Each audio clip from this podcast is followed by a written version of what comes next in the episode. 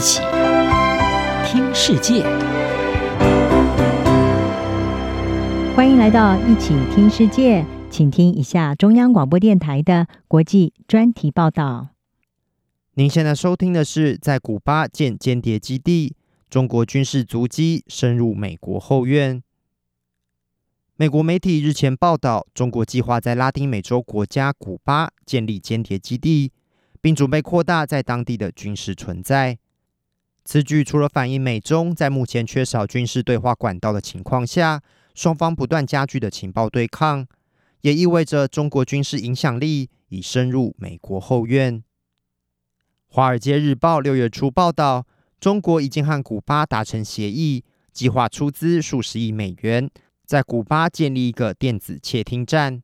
虽然白宫称这篇报道不正确，但有多家媒体引述不具名美国官员证实，中国在古巴的监控站已运作多年，而且在二零一九年进一步扩大升级。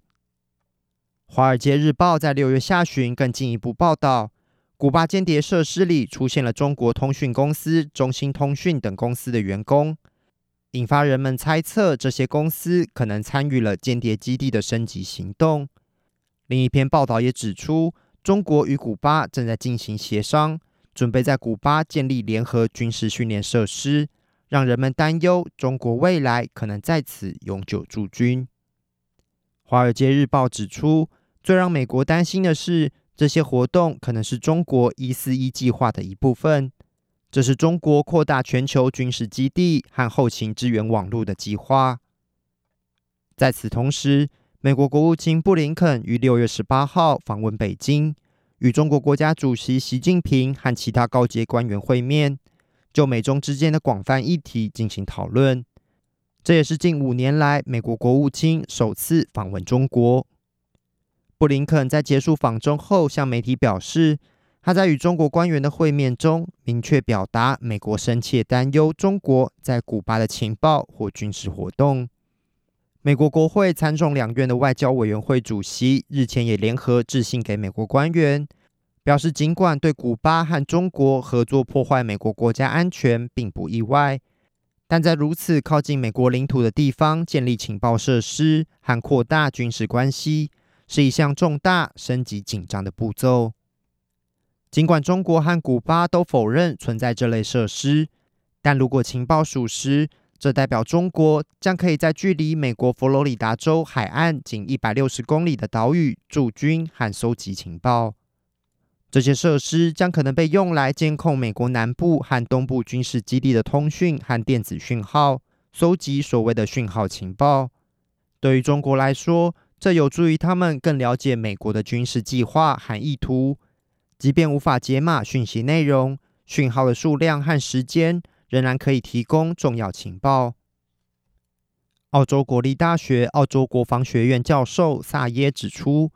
尽管中国解放军的监视能力要赶上美国及其盟友还有很长一段路要走，但古巴的设站标示双方在讯息情报竞争上的新前线。除了监视能力外，萨耶说，在古巴大规模永久的存在是一个重要的象征，它就在美国的眼前，并反映了中国的全球野心。另一方面，亚洲社会政策研究所资深分析师莫里斯说，美中缺乏对话，加剧了双方秘密情报搜集的活动。这些活动可能引发对彼此意图和政策的担忧，助长恶性循环。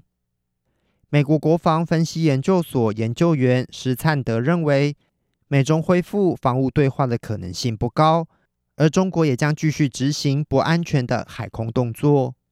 施灿德表示，中国危险的海上和空中活动不一定只是单一个人的任意作为，而是一种集体认知，认为中国的利益从他们的角度来看正受到威胁，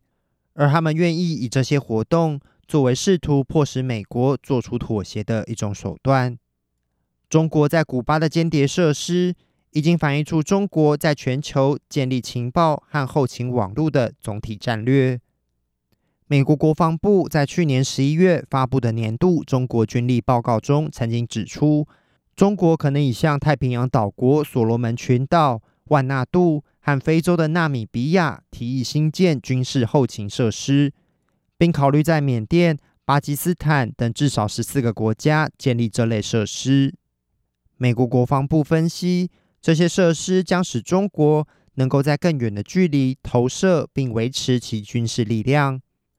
报告认为，随着中国全球军事目标逐步进展，中国人民解放军的全球后勤网络将可能扰乱美国的军事行动。